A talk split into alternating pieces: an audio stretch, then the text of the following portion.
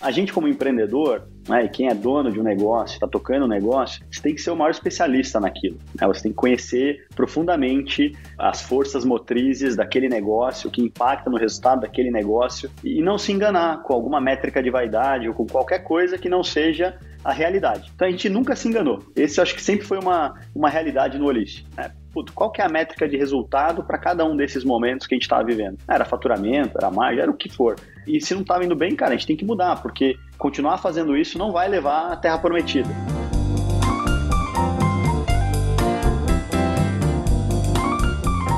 Olá, olá! Está começando mais uma edição do Canary Cast. Eu sou Bruno Capelas, líder de comunicação do Canary. É um prazer estar aqui com vocês para mais um episódio. Quem ouve o Canary Cast já conhece o esquema. Primeiro a gente apresenta quem está aqui na bancada. Mais uma vez, é ela que está comigo, Isabel Galera, sócia do Canary. Tudo bom, Bel? Oi, Capelas, tudo ótimo. Super animada para esse papo com um amigo lá de Curitiba, da minha terra. Lá vem você com seu bairrismo, Bel. Quem está aqui com a gente hoje é o Thiago Dalvi, CEO e founder da Olist, empreendedor super tarimbado, teve várias experiências antes de fundar o Olist, como eles gostam de dizer, não a Olist. E é um prazer enorme estar tá aqui com, com um recente unicórnio, né, Thiago? Tudo bom? Tudo bom, Bruno? Tudo bem, pessoal? Tudo bom, Bel? Muito feliz em poder estar aqui com vocês hoje, compartilhar um pouquinho aí dos aprendizados, né, e participar de algo que eu, assim, já sou fã, acompanho há bastante tempo, então estou muito feliz em poder estar com vocês aqui hoje. Animal, animal, super feliz em ouvir isso e, poder trocar um pouquinho. O Olist, para quem não conhece, é uma plataforma que ajuda micro, pequenas, médias empresas a vender pela internet e conquistar seu sucesso. A gente vai destravar um pouquinho dessa história aqui ao longo do Canarycast.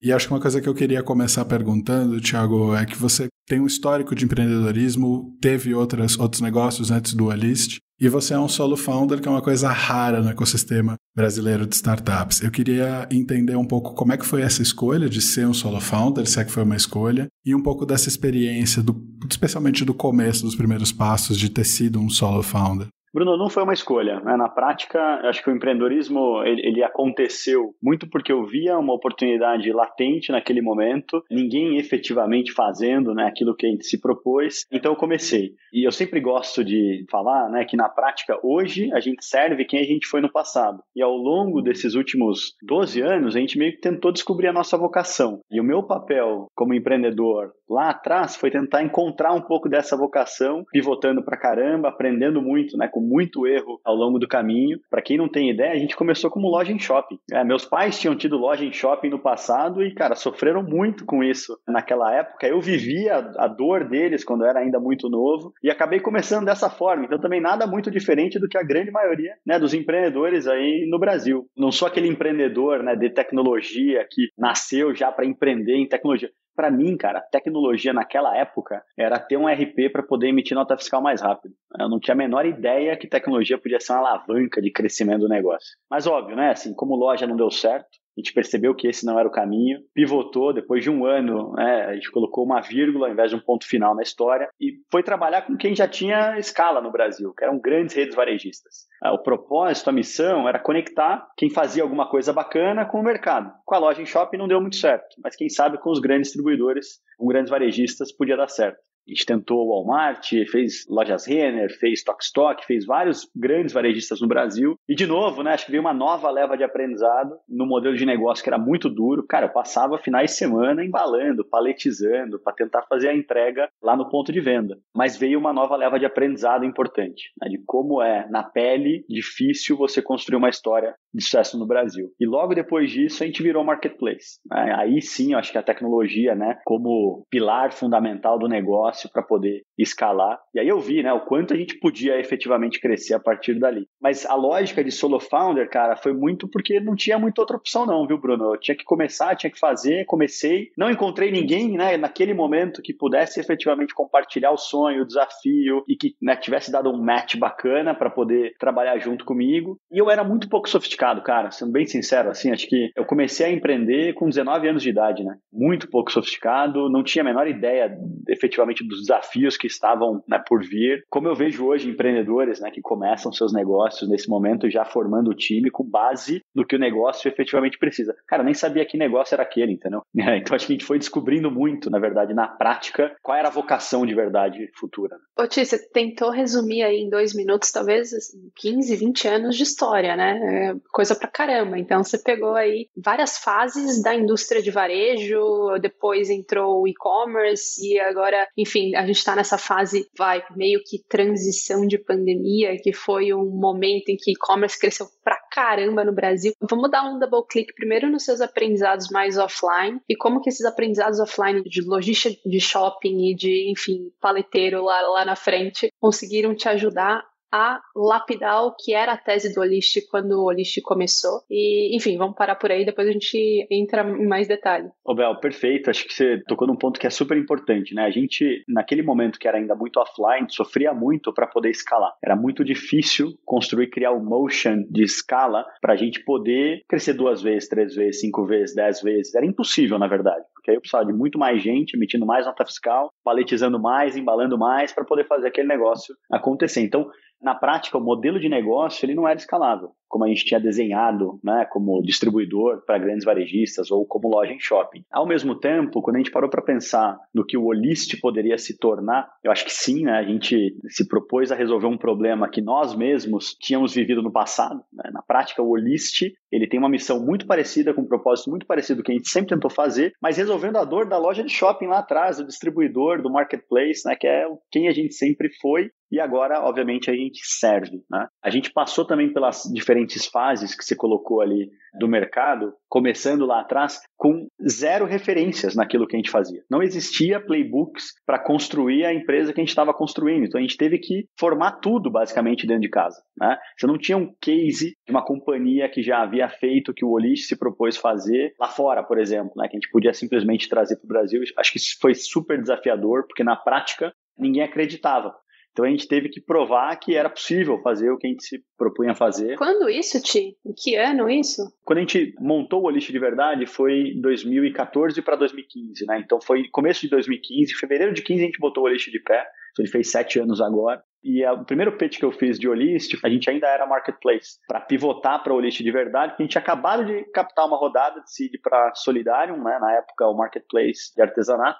E passou um mês e meio executando a estratégia da Solidária, a gente viu que ia dar em água aquilo, não ia para o caminho que a gente esperava. Então eu voltei para todos os investidores e falei, ó, oh, o caminho não vai ser esse, vai ser aquele, né? Vai ser outro caminho aqui que a gente viu que talvez tenha muito mais potencial. Então, eu diria que um grande aprendizado ao longo dessa história, note que eu, eu citei alguns pivôs, né? Algumas mudanças aí. Não é só a resiliência, tem sim muito a ver com o antifrágil, né? Mas é saber ler o momento de mercado e te reconectar com o flywheel que te permite crescer de verdade. Né? E eu acho que gente soube fazer essas leituras conforme a gente foi evoluindo e obviamente depois com o Olist, né? não foi diferente, do que a gente precisaria fazer de verdade para construir um, um, modelo de negócio escalável no mercado daquele momento. Que, por sinal, já mudou. Assim, o Olist de 2015 é muito diferente, foi muito diferente do Olist de hoje. Era um single product, né? era uma única coisa, era conectar merchants com marketplaces, e já não é mais isso, né? já, já vai muito além disso. Né? É legal isso que você falou de como o produto vai mudando e acho que vai ser parte do que a gente vai conversar para frente. Mas eu queria dar o double click do double click da Bell e te perguntar um pouco sobre esses momentos de pivô. Você falou de muita mudança ao longo do processo. E acho que você tocou num ponto super legal que é o antifrágil e tudo mais, mas ao mesmo tempo, eu acho que tem um ponto de você reconhecer quando é que deu errado e que você precisa mudar. E nem todo empreendedor, acho que o empreendedor brasileiro muitas vezes está tipo, putz, vai dar certo, acredita muito e não pivota e não muda, né? Tem uma, uma certa resistência, uma certa teimosia. Como é que é para você e que aprendizado você gosta de dar? Que dicas que você dá para outros founders em torno de quando é que você percebe que é a hora de falhar, mudar, entregar os pontos e mudar de ideia? Como é que é isso? O Bruno tem uma expressão aqui no Olist, quando a gente ouve, já arrepia e fala aí, tem algo errado aí, que é o vai da boa. É, o vai da boa, ele tem, a gente tem que abolir do vocabulário. Né? Na prática, o que você tem que ter é muita clareza de qual é a métrica que importa de verdade, qual é o benchmark daquilo na indústria. Então, a gente como empreendedor, né, e quem é dono de um negócio, está tocando um negócio, você tem que ser o maior especialista naquilo. Né? Você tem que conhecer profundamente as forças motrizes daquele negócio, que impacta no resultado daquele negócio, e não se enganar com alguma métrica de vaidade ou com qualquer coisa que não seja a realidade. Então, na prática, não, não, tem outra forma de fazer dar certo senão você ser a pessoa que é o maior especialista do mundo naquilo que você se propõe fazer e ter métricas realistas do seu negócio. Então, a gente nunca se enganou. Esse acho que sempre foi uma, uma realidade no Olist. Qual que é a métrica de resultado para cada um desses momentos que a gente estava vivendo? Era faturamento, era margem, era o que for. E se não estava indo bem, cara, a gente tem que mudar, porque continuar fazendo isso não vai levar à terra prometida. Então acho que os momentos de pivô eles sempre foram muito dolorosos, porque já era uma, uma evolução, né, uma tentativa de evolução, de você tentar chegar em algum lugar, mas que não estava conseguindo. Então também não é um pivô, putz, não, tá tranquilo, né, vamos pivotar aqui, vai ser tudo bem. Não, é um super frio na barriga, o resultado não está vindo, né? então você tem que mudar obrigatoriamente. E eu acho que esse talvez seja o grande risco de muita empresa, porque no early stage é natural você pivotar. Né? Você tem que pivotar mesmo para poder encontrar o market fit, para poder crescer. No late stage, o grande risco é porque, óbvio, quando você pivota, né, você tem risco, mas o, o risco é você não perceber que, por exemplo, seu flywheel mudou ou seu flywheel quebrou. E aí você quebra. Você começa a perceber que a imagem de contribuição tende a zero, o negócio já não está gerando mais aquele resultado que gerava. Então, eu acho que sempre tem indícios viu, Bruno? Sempre tem indícios. Eu acho que tem formas de você ler o negócio, sejam por cohorts, sejam ângulos diferentes, né, no, no próprio PNL da companhia. Se comparando com benchmarks, cara, a diferença de hoje para o que era no passado é impressionante. Hoje você tem playbook para tudo. Você tem benchmarks para qualquer tipo de modelo de negócio em diferentes regiões, né, em diferentes estágios de desenvolvimento da companhia. Então, não dá para o empreendedor se enganar mais, porque senão ele vai quebrar, isso é verdade. Pô, vamos, vamos ir na prática então, dado que você levantou a bola pra gente. Vamos contar um pouco da história do Olist e dos pivôs do Olist, assim, quais foram os principais pilares que te deram como, pô, isso daqui é uma bandeira vermelha, vou ter que pivotar. Então, você falou de alguns pivôs ao longo do caminho. Conta, assim, exemplos práticos de como você percebeu que seu flywheel mudou, que a oportunidade já não estava mais no lugar, apontada para o lugar que vocês estavam indo, enfim, só para a gente ter um pouco mais de visualização aqui do, da empresa. Bel, acho que um exemplo prático, né, que você mesmo comentou é, um pouquinho antes, que a gente passou por toda uma evolução de mercado que é impressionante. Né? Assim, o nosso mercado é um mercado extremamente capitalizado, que evolui muito, que tem muita concorrência, muita gente grande né, investindo nesse mercado. Então, obviamente, não é um mercado estanque, né? não é estático, as coisas mudam. Então, por exemplo, quando a gente começou o Olist, sucesso para a gente naquele momento, digitalizar o merchant era pegar o produto dele e publicar na internet. Acabou. O que, que significa publicar? Meu, só coloca lá com um título, uma descrição, uma imagem, vai vender. É, então por quê? Porque não tinha concorrência, não tinha o conceito de buy box, não tinha nada disso. Então para você estar tá no topo, sempre é publica mais. Se é a maior loja mesmo, então vai vender. E assim a gente cresceu por cinco anos. A gente cresceu 12 vezes no primeiro ano, 8 vezes no segundo ano e assim por diante, cara. A gente cresceu muito rápido e por cinco anos a gente nos tornou o líder de mercado só fazendo isso. E aqui eu acho que a gente conseguiu construir as máquinas de crescimento em vendas, implementação, CS, suporte, para poder suportar esse crescimento. Porém, o mercado evoluiu demais. Hoje, para você ter sucesso de verdade fazendo o que a gente faz, não basta mais publicar um produto, por exemplo. Esse produto, para ele estar tá no topo do ranking, você tem reputação, você tem preço, você tem prazo de entrega, você tem preço de frete, você tem N atributos que influenciam isso. Ou seja, o flywheel e as funções que me levou pelos primeiros cinco anos de Olist, eles não sustentam mais o crescimento de Olist nesse momento. Então, se eu não publicar um produto que é o mais competitivo do mercado, com os atributos de competitividade, eu estou fora. Então a empresa teve que evoluir nesse sentido. Né? Não, não basta ter as áreas funcionais de venda, de implementação, de catálogo, sei lá o quê, para poder sustentar esse crescimento. Agora você tem que passar a ler condições de competitividade e embedar isso no playbook de cada frente nota que é uma nuance e uma mudança super importante de flywheel. É, então, se a gente não está atento a isso, o que vai acontecer é eu vou continuar fazendo o que eu fazia antes e eu vou começar a perder competitividade, vou começar a perder ritmo de crescimento. Em algum momento eu viro só mais um. Então, acho que a boa notícia é a gente, cara, tá muito atento a isso. Né? Então, como Olício, a gente percebeu. Essa é uma das mudanças, viu, Bel?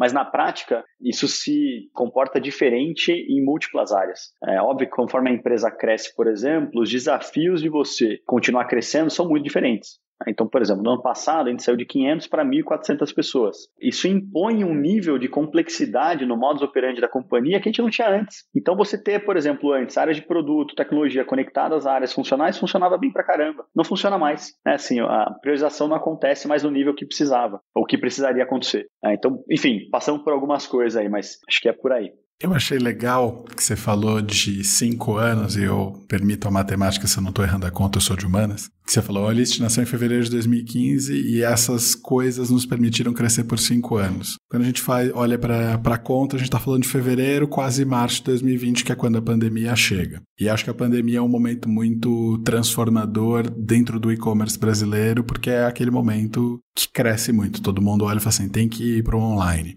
E vocês cresceram muito nesse período. Eu lembro que, eu lembro que quando a gente conversava no Estadão, eu conversei com vocês logo antes e logo depois, assim, dos primeiros meses de pandemia, e era, eram duas empresas diferentes. Como é que foi esse processo e o quanto a Olist mudou porque precisava mudar porque o mercado era diferente e o quanto ela mudou por conta da pandemia, se é que dá para fazer essa separação? Perfeito, Bruno. É, eu acho que a gente evoluiu, é, sem dúvida, muito por conta da pandemia também. Eu acho que ela impôs um nível de desafio de fazer negócio, né, para todo empreendedor, né, que a gente não estava preparado necessariamente. Então, acho que a gente, tanto mudar 100% para o remoto, ter que continuar inovando no ritmo que precisava, acho que isso foi desafiador. Mas a gente percebeu também, vamos lá, que a dor do nosso lojista, ela era muito mais ampla do que só vender em um marketplace, que não é pouco, mas, é, mas ela é mais ampla a vida de um lojista hoje é uma coxa de retalhos, né? Ele tem que interagir com um monte de gente diferente para ter sucesso. E na prática, isso, cara, assim, impõe um nível de sofisticação para alguém que não tem sofisticação. Isso é muito desafiador. Então, a gente olhou para isso como uma super oportunidade, não só de acelerar o crescimento da companhia, fazendo o que a gente já fazia, mas também para passar a oferecer outras soluções e um ecossistema completo para esse lojista e tentar ajudá-lo a, a ter uma empresa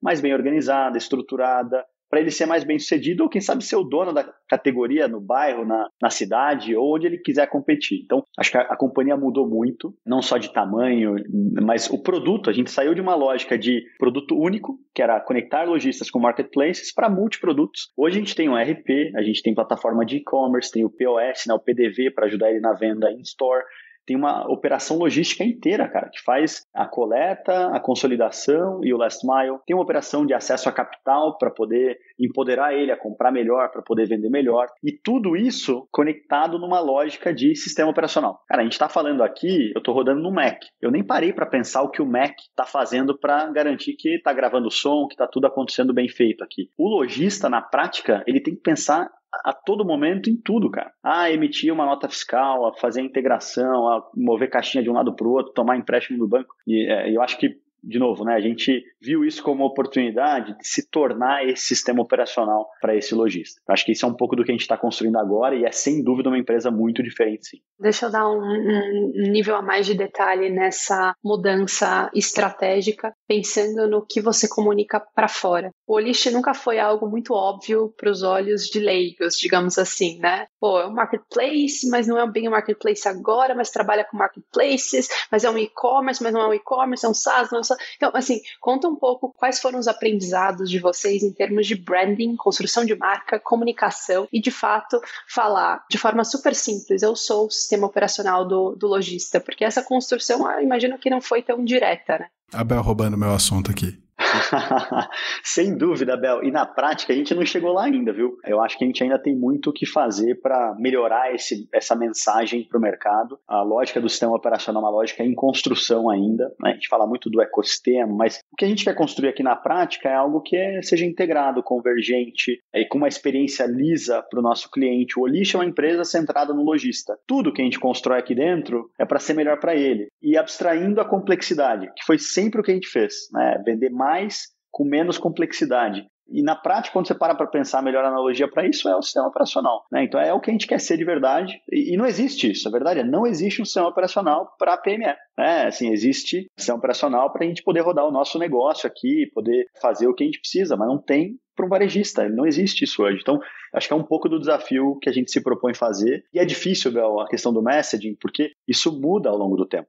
É, quando a gente era uma, empresa monoproduto, focada em vender mais em marketplace, de um lado, você pode se alavancar no fato de, ah, eu quero te conectar com o marketplace, mas do outro, não, eu quero abstrair essa complexidade. Então, como que eu comunico isso? É, então, a gente sempre teve esse desafio, viu, Bel? Inclusive, para investidor, quando a gente ia explicar, cara, assim, nunca era na primeira reunião. E, eu acho que esse foi um pouco dos desafios das rodadas de investimento do Olite também. Né? A gente passou por múltiplas rodadas, foram sete né, ao todo, E a gente foi evoluindo também essa lógica da comunicação já mais aderente, né, até o que o mercado esperava, né, da, dessa companhia também. E só nesse ponto de fundraising, de comunicação, dado que a mensagem é, não era óbvia, né, o, porque tem sempre essa coisa, o investidor coloca, eu, olha eu falando sobre a minha classe aqui, mas coloca sempre numa caixinha, né, que fica mais fácil de avaliar aquela caixinha. Tem ali os limites dela, você tem benchmarks, tudo isso. Quando você não consegue encaixar num limite ali, em fatores limitantes, você precisa se embasar em outros, outros pilares para entender né, a, a, o contexto como um todo, aquele negócio, etc. O que, que você acha que foi de fato, o que foram de fato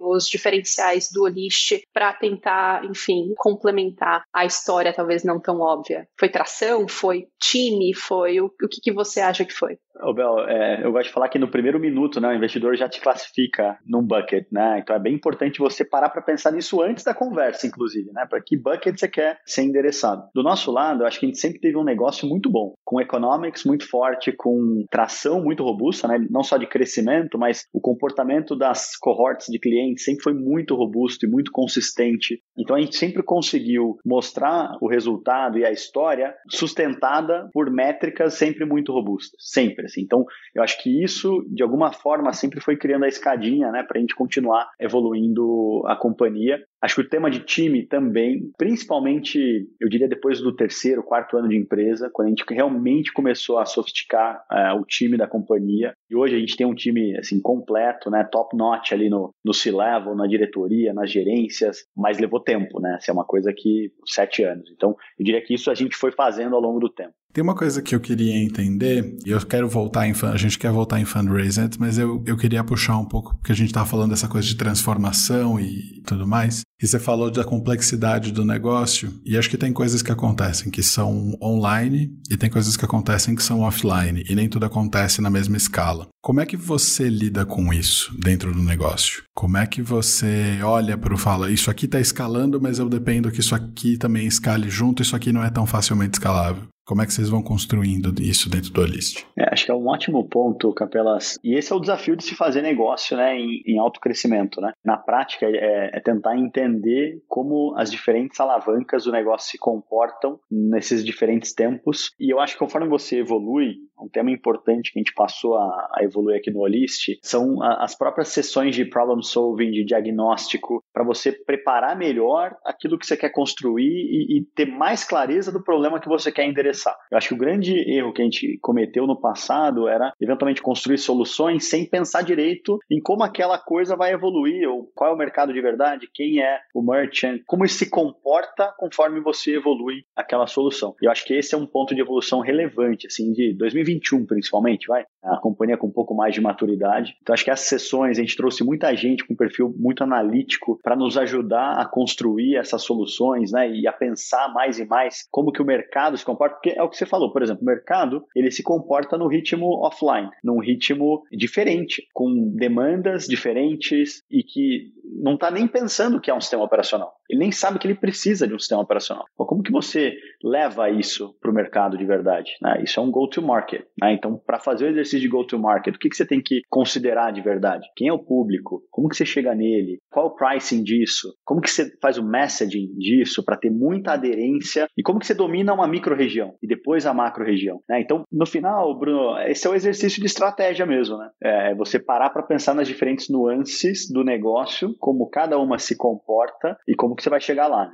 Poxa, eu queria perguntar exatamente sobre cada um desses tópicos, né? que a gente tem só um número de minutos muito limitado, mas tem muito aprendizado aí nesses, nesses anos e, super legal a evolução de vocês. Eu vou tentar resumir, vai, uh, um pouco da, da, das minhas curiosidades operacionais aí. Uma pergunta que a gente sempre faz no, no Kinnercast, que é quais são as métricas que vocês são obcecados no lixo. Então, assim, você já falou de algumas formas de tentar definir se o flywheel está mudando ou não, por exemplo. Então, assim, métricas na verdade, é, é o recurso para isso, né? Então conta um pouco quais são as principais métricas que você que vocês estão obcecados por aí. Para a gente aqui, Bel, o one metric that really matters, né, é aquela métrica que realmente é relevante para a companhia hoje é GMV. Por que GMV, né? O o total que a gente transaciona, volumetria financeira. Porque na prática é o que eu gero para o meu merchant. Então, se eu sou uma companhia centrada no lojista, o que mais importa é o quanto ele vende e o quanto ele tem de resultado com a minha plataforma. Então, essa é uma métrica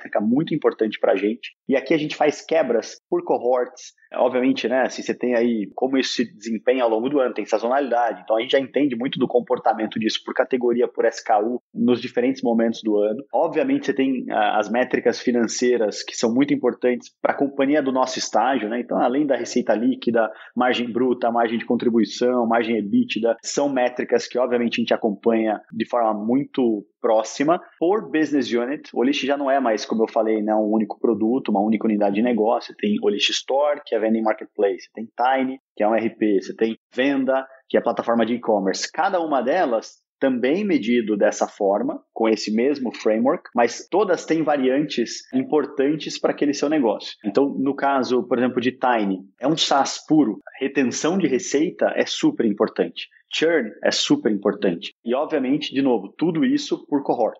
Aqui a gente odeia se enganar, viu, Bel? Então, tudo que a gente tenta fazer, a gente sempre tenta fazer a quebra da cohort para te dar as diferentes nuances né, de como essas safras de clientes evoluem conforme você evolui o negócio, evolui o produto, é, modifica os canais de aquisição. Então, esse é um ponto. Outro ponto é a própria eficiência do flywheel. Né? Então, como é o CAC da companhia, qual é o cost to serve da companhia. E aqui a gente sempre fala fully loaded. Né? Então, CAC, fully loaded, a gente está falando do componente de marketing, de sales, completo, né? sem deixar nada de fora de verdade. Implementação. E do lado do cost to serve, tudo, né? infraestrutura, suporte, tudo aquilo que é necessário para você servir o seu cliente. E isso te gera o net lifetime value. Então, a gente não se engana com o lifetime value dividindo ali o, o ARPO pelo churn. Né? Não, não é esse o caminho para você construir lifetime value. Né? O lifetime value ele é um net do quanto você gasta para poder servir aquele cliente de verdade. E aí a métrica de eficiência né, do net lifetime value sobre o CAC, ela te dá um pouco do norte da eficiência da companhia de verdade. E isso na perspectiva do tempo. Então, assim, a gente é fissurado por isso aqui. A gente olha todo santo dia né? e eu acho que isso traz muita consistência na execução do negócio. Assim, é impossível se enganar.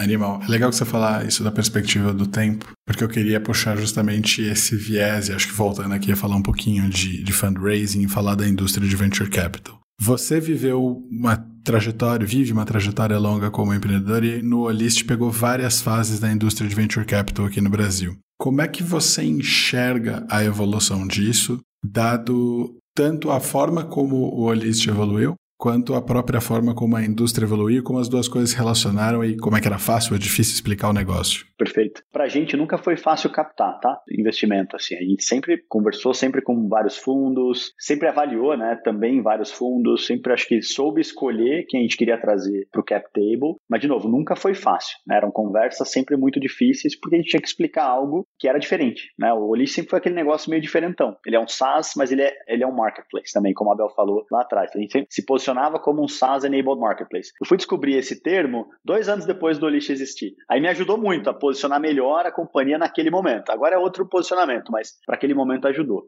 Então, comecinho, cara, sempre muito difícil, né? era mais vendendo sonho mesmo, com alguma atração e as métricas falavam muito alto, assim, muito forte. E sustentou, eu diria, as duas, três primeiras rodadas. Depois, obviamente, se colocando num bucket que tenha mais comparables, né, mais comparáveis ali no mercado. Eu acho que a gente pegou um momento em que a indústria tinha um shortage de late stage. Eu lembro muito de amigos, né, que eram empreendedores de outras empresas, estavam no estágio parecido, que falavam, cara, quem vai liderar a série C no Brasil? Quem vai liderar a série C da companhia aqui? Na época, cara, se tinha poucos fundos que estavam começando a fazer. E aí foi a época que o SoftBank anunciou o fundo na América Latina. E eu diria até que isso mudou muito o comportamento de late stage na América Latina como um todo, porque todo mundo teve que acelerar mais o pace ali de investimento, obviamente SoftBank como um contender ali nessa equação. Então acho que foi muito legal porque veio uma ponte, né? Assim, você tinha muitos fundos fazendo o early, porque o mercado era early, o mercado começou a evoluir, sem muita perspectiva de quem lideraria, na verdade, essas rodadas futuras.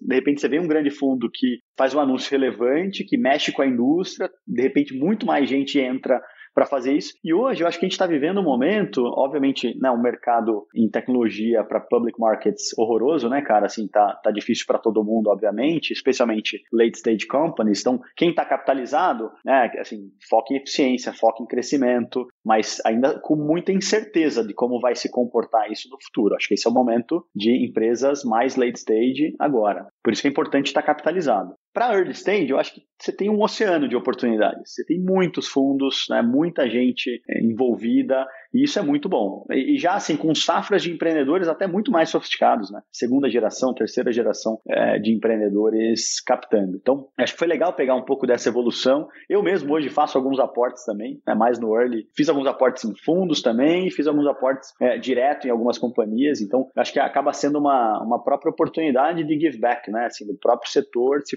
fortalecendo e gerando o reforço que ele precisa para poder prosperar. Né? Pô, a gente tá super feliz de ter o Tico como investidor do Canary também, então é super parceiro nosso. Como você é investidor do Canary, você deve saber, e a gente fala muito disso aqui, de uma tese que a gente tem de que o cenário de talentos está maturando, e sempre está maturando mais na, na América Latina, não só no Brasil.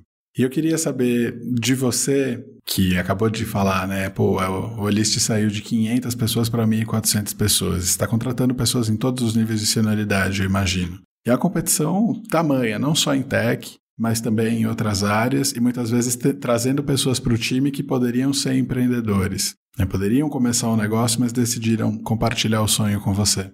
Como é que você está sentindo isso e quais são as, as armas secretas que você tem nessa hora e que você divide com o time para conseguir trazer gente boa para compartilhar esse sonho? Cara, eu acho que antes de mais nada, a gente tem um senso de propósito muito forte. E eu acho que o propósito ele é maior do que só o compensation, né, ou job description. É o propósito, né, por que você está aqui de verdade. Né? Então a gente está aqui para construir é, um líder de mercado para ser o sistema operacional, para transformar a realidade da micro e pequena empresa e colocar ela, né, colocar essa empresa no mapa como alguém que mudou um setor inteiro. Então eu acho que esse é o, o início, né, o, o tagline ali de qualquer discurso para trazer qualquer pessoa hoje para o Olist. A pessoa que entra que ela tem que estar alinhada com isso, cara. Não é por outra coisa, não. Tá? Obviamente, para o nosso estágio de maturidade, você precisa de muita gente boa para atrair outra gente boa, né? Assim, na prática, é, gera um efeito rede relevante ali, conforme você continua trazendo pessoas do nível A, flaio de talentos total, mas, mas você precisa de máquinas para poder fazer isso. Na prática, isso não acontece do dia para a noite. Né? Então, você tem que ter uma estrutura robusta, né? Scouting o mercado e conversando com muita gente o tempo todo. E o RH tem que ser estratégico.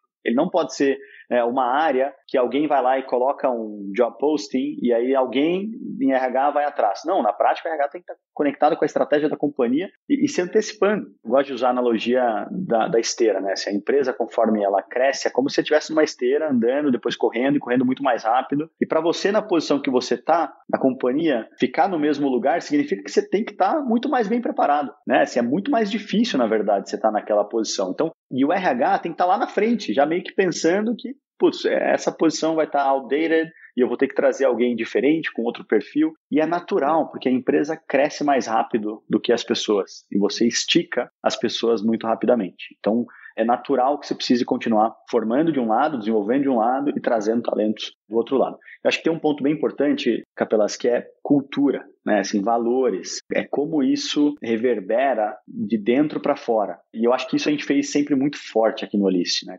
Criou uma cultura muito coesa, com valores muito sólidos, que a gente sempre gosta de vocalizar. Tem que ser seminarista dos valores da companhia todo santo dia, e a liderança tem que pregar isso como seminarista mesmo, todo santo dia. Tanto é que você vier no escritório do List, agora eventualmente a gente deve começar a retornar um pouco mais, né, mais flexível, mas você não vai ver valores escritos na parede. Não faz sentido isso pra gente, entendeu?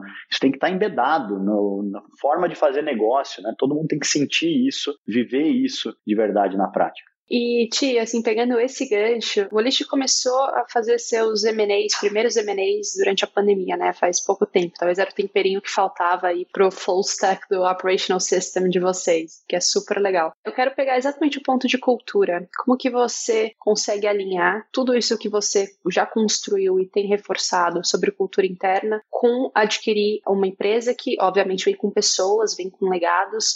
Como que você garante que essa integração é feita da maneira enfim, com menor fricção possível. Boa. Obel, é bem importante entender que M&A para a gente não é para cumprir tabela ou para stack revenue para negociar múltiplo, sei lá o quê. Né? Então a gente tem uma clareza muito grande de visão, de objetivo do Olist, de ser essa plataforma convergente, integrada, seamless né, para o nosso lojista. Então o M&A ele, ele só é viável ou só faz sentido quando ele checa todas essas caixinhas para a gente poder acelerar ainda mais, porque eventualmente construir dentro de casa não é possível. Vou pegar um exemplo aqui, o ERP. É impossível você construir um RP do dia para noite. Leva uma década para você poder fazer isso e fazer muito bem. Né? Que era o que Tiny tinha feito exatamente. Então, fez muito sentido.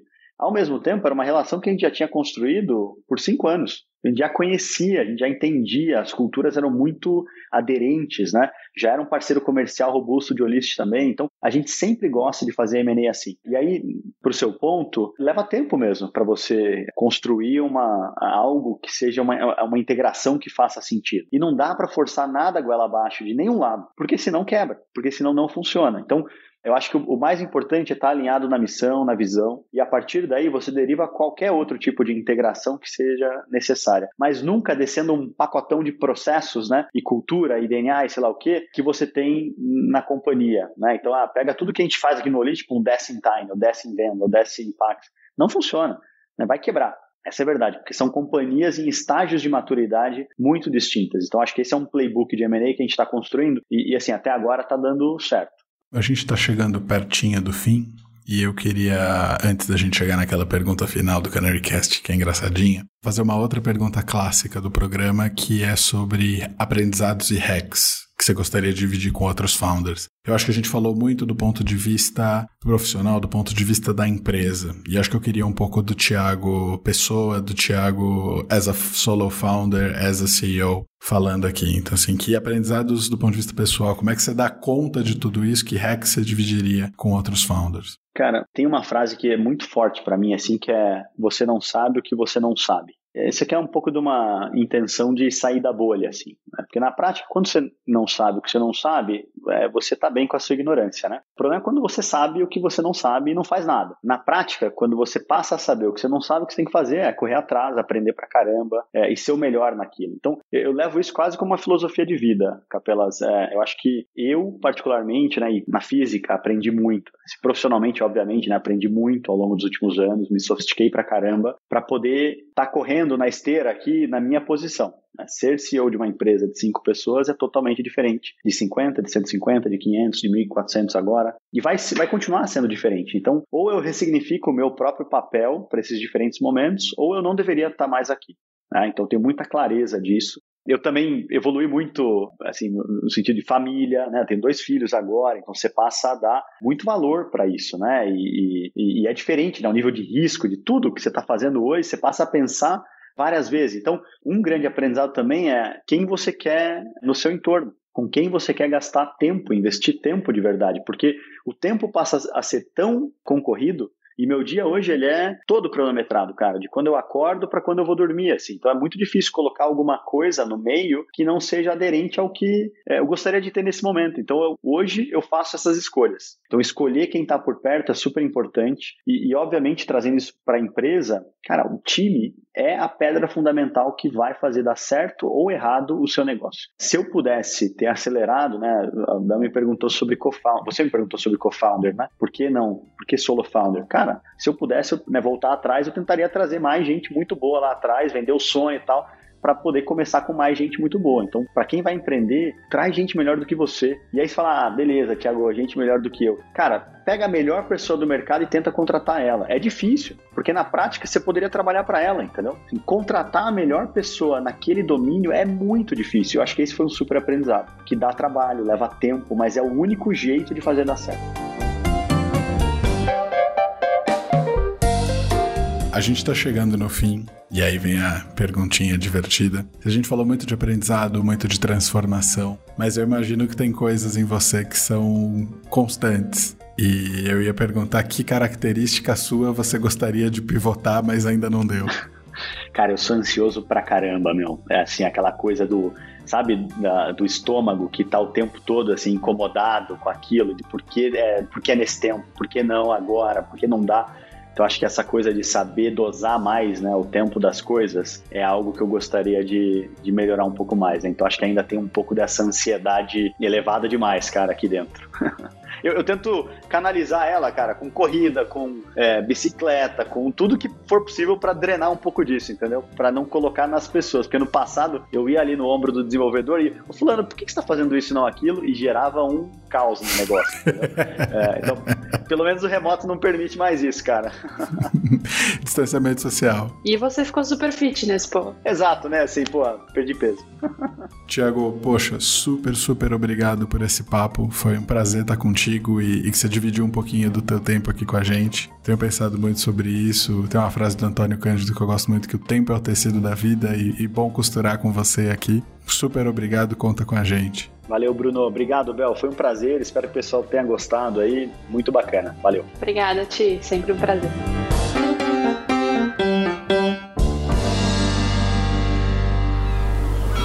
Este podcast foi editado pela Maremoto.